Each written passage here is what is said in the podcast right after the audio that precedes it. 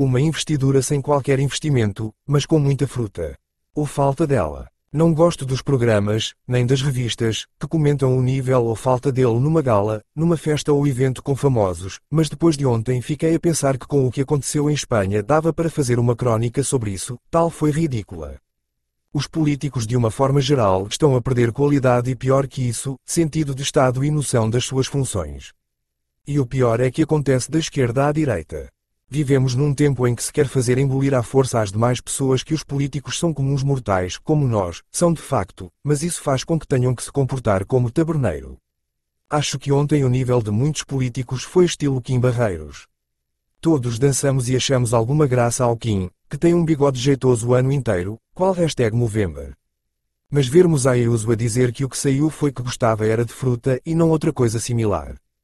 Ponto ponto ponto. Era tipo a publicidade, Santal é filho da fruta, pronto está feito.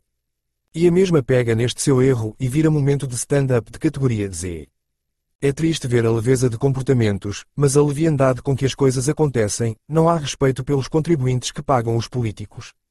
Eu quando voto num deputado é para ele ser competente ou ser engraçado. Lamento parecer um pouco draconiano ortodoxo no comportamento nas instituições, mas esta banalização não funciona, mas como as pessoas são eleitas pelos clubes de fãs nas redes sociais e que alimentam o gosto fácil em vez de serem pessoas com profundidade intelectual, temos o que cultivamos. Depois admiram-se com as ruas.